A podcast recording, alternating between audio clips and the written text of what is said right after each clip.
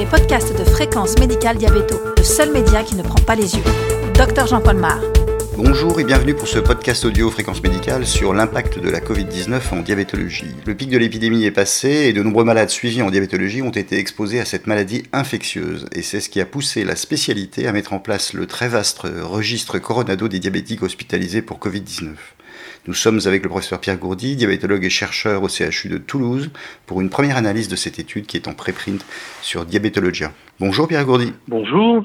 Coronado, c'est un très grand registre sur les diabétiques et la Covid-19 qui a été mis en place en seulement quelques semaines. Euh, vous pouvez nous présenter? Oui, bien sûr. Alors, Coronado, c'est avant tout une, une, formidable aventure collective. Euh, collective parce qu'elle a impliqué tous les acteurs de la diabétologie.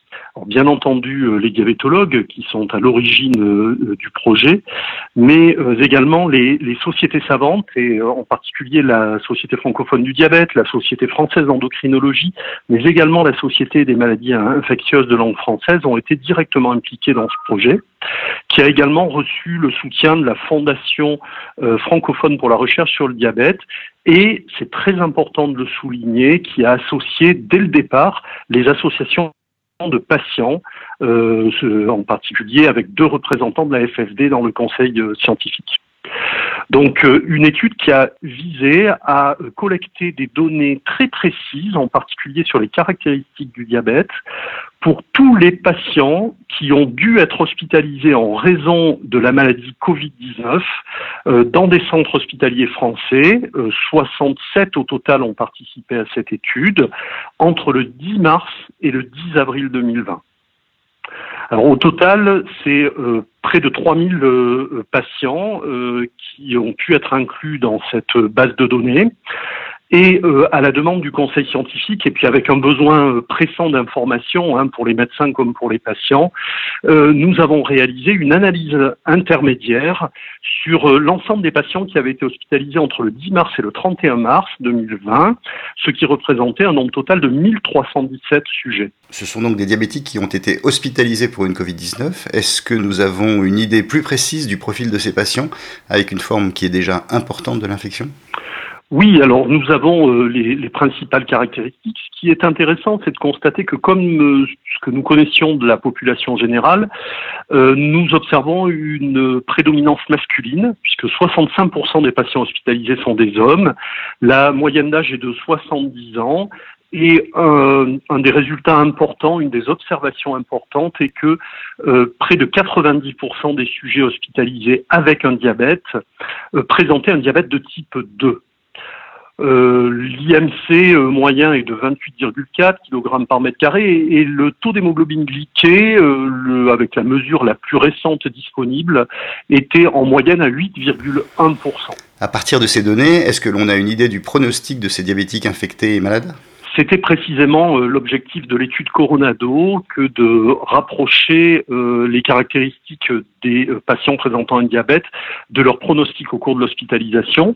Et dans, lors de la première analyse que nous avons pu réaliser, nous sommes penchés sur le pronostic durant les sept premiers jours d'hospitalisation, donc un pronostic précoce. Et les résultats confirment la sévérité de, de la maladie puisque euh, au cours des sept premiers jours, un patient sur trois avait présenté un événement sévère et notre critère primaire d'évaluation associait euh, l'intubation pour une ventilation mécanique assistée ou le décès au cours des sept premiers jours. Donc ce critère primaire a été atteint par 29% des sujets. Et si l'on regarde de manière un peu plus précise le taux de mortalité au cours de cette première semaine d'hospitalisation, il atteint 10,6% dans, la dans cette population de sujets diabétiques. Donc il est évident que nous sommes déjà dans une population avec une présentation sévère de la maladie, puisque nécessitant hospitalisation, mais euh, le pronostic euh, peut être euh, extrêmement défavorable à, à court terme. Et est-ce que l'on a des facteurs qui sont plus particulièrement associés à un pronostic défavorable? Alors effectivement, nous avons essayé de, de comprendre hein, euh, à l'admission, euh, est-ce que l'on est capable de prédire euh, cette évolution défavorable? Alors, les choses sont un petit peu différentes lorsqu'on considère le risque de décès et le risque d'intubation pour ventilation assistée. En ce qui concerne le décès, le critère prédominant est l'âge. Ça, c'est un, un, facteur qui est connu dans la population générale, qui est confirmé en présence d'un diabète. Mais il y a également d'autres éléments qui signent la la sévérité ou en tout cas le caractère avancé du diabète et nous avons ainsi constaté que la présence de complications microvasculaires ou macrovasculaires évoluées était associée à un surrisque de décès. Et de la même façon, le fait de présenter un syndrome d'apnée du sommeil euh, nécessitant un appareillage était associé à ce, risque de décès. Donc euh, on peut dire que pour le risque de décès, nous sommes vraiment sur des facteurs euh, de comorbidité qui vont exposer à, à un surrisque dans cette population. Pour ce qui est du risque d'être intubé, euh, les choses sont un tout petit peu différentes puisque nous avons là un facteur euh, vraiment dominant qui est euh, le taux, l'indice de masse corporelle, et on, peut, pour simplifier, parler de, de la situation d'obésité, mais on se rend compte que de manière assez linéaire, plus cet indice de masse corporelle va augmenter, plus le risque d'être intubé au cours de l'hospitalisation euh, va, augmenter. Donc des choses un petit peu différentes euh, vis-à-vis du, pronostic d'assistance euh, ventilatoire et, et, du risque fatal dans notre dans notre cohorte. En étant un petit peu plus interprétatif, on a beaucoup évoqué la grande fréquence d'une atteinte vasculaire, d'une dysfonction endothéliale au cours des formes graves de la Covid-19.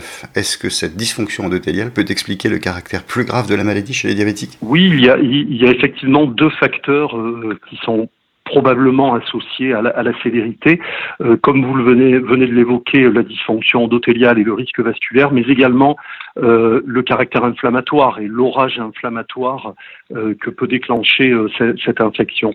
Et effectivement, le diabète, en particulier le diabète de type 2, c'est important de le rappeler, est associé à, à ces deux phénomènes en dehors de toute infection et on peut imaginer qu'il y ait une plus grande susceptibilité. Alors dans notre étude, nous n'avons pas pu jusqu'à présent évaluer le versant vasculaire. nous aurons à la fin du des données sur euh, en particulier la survenue de maladies thromboemboliques, thrombose veineuse ou embolie pulmonaire.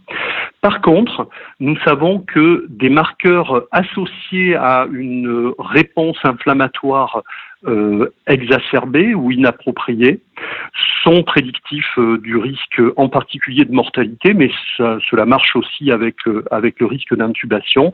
Et parmi ces facteurs, ben, un taux de CRP plus élevé à l'entrée, un taux de, de, plaquettes ou, de lymphocytes réduit à, à l'admission sont associés à un surrisque de, de mortalité, mais également euh, d'intubation euh, au cours de l'hospitalisation. D'un point de vue pratique, il y a deux populations très différentes dans le diabète. Si on prend les diabétiques de type 1, quel est le message pratique dans cette population? Alors, le premier message, qui est un, message euh, qui, nous a nous-mêmes surpris, mais qui se veut globalement rassurant, c'est que le nombre de personnes avec un diabète de type 1 hospitalisées dans notre registre est relativement faible. Donc, je vous ai parlé euh, tout à l'heure de, près de 2900 patients. En fait, nous avons, après une euh, relecture, une reprise attentive des dossiers, identifié uniquement 56 personnes qui présentaient un diabète de type 1, ce qui correspond à, à une prévalence, à un pourcentage inférieur à 3%. Donc ça, c'est un premier élément de réponse. Il n'y a pas de surreprésentation du diabète de type 1 dans cette population de patients diabétiques hospitalisés. Et la deuxième information, c'est que si on se concentre sur ces sujets diabétiques de type 1, euh, il y a eu euh, euh, très peu d'événements sévères chez les sujets jeunes. Alors par sujet jeune, on entend des sujets de moins de, de 55 ans. Euh, il y a eu très peu de sujets et très peu de sujets présentant des événements en cours d'hospitalisation. Pour donner un exemple, nous n'avons euh, euh, constaté aucun décès au cours des sept premiers jours d'hospitalisation euh, chez les patients diabétiques de type 1 âgés de moins de 65 ans. Donc euh, euh, un élément euh, plutôt rassurant vis-à-vis de ce type de diabète, même s'il faut rester prudent et attendre les conclusions définitives de, l'étude. Et si l'on prend la plus grande population des diabétiques, celle des diabétiques de type 2, quel est le message pratique? Alors les, conseils pratiques sont des conseils de, de bon sens. la présence d'un diabète est un facteur de risque supplémentaire de présenter une forme sévère. Donc les mesures barrières, les mesures d'isolement l'isolement social doivent être maintenus, doivent être renforcés dans, cette population.